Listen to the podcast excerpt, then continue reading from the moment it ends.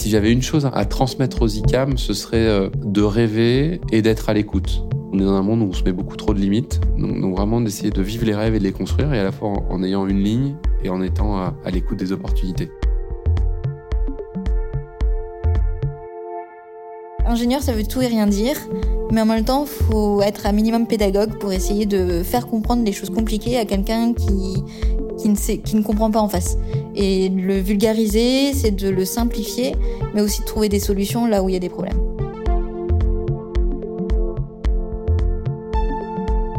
Ma vie, elle est parfaite telle qu'elle est. Avec ses challenges, avec ce que je rencontre au quotidien, en positif, en négatif. Parce que, en fait, ça fait partie du jeu. Mais ce qu'on peut me souhaiter, c'est que l'impact que j'ai sur les gens autour de moi, qu'il soit de plus en plus croissant.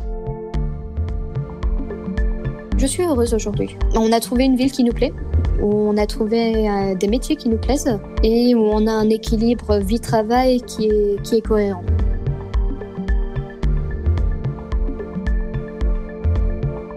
Ce qui pourrait m'arriver de pire, c'est d'avoir l'impression d'avoir fait le tour. Il y a toujours des nouvelles choses à faire. C'est jamais les mêmes bâtiments, c'est jamais les mêmes personnes en face de nous. C'est d'avoir l'impression de toujours faire des nouvelles choses. Ce que je retiens euh, en priorité de mon apprentissage et de cette période de vie euh, au sein de l'ICAM, ça n'est pas en premier lieu les aspects techniques.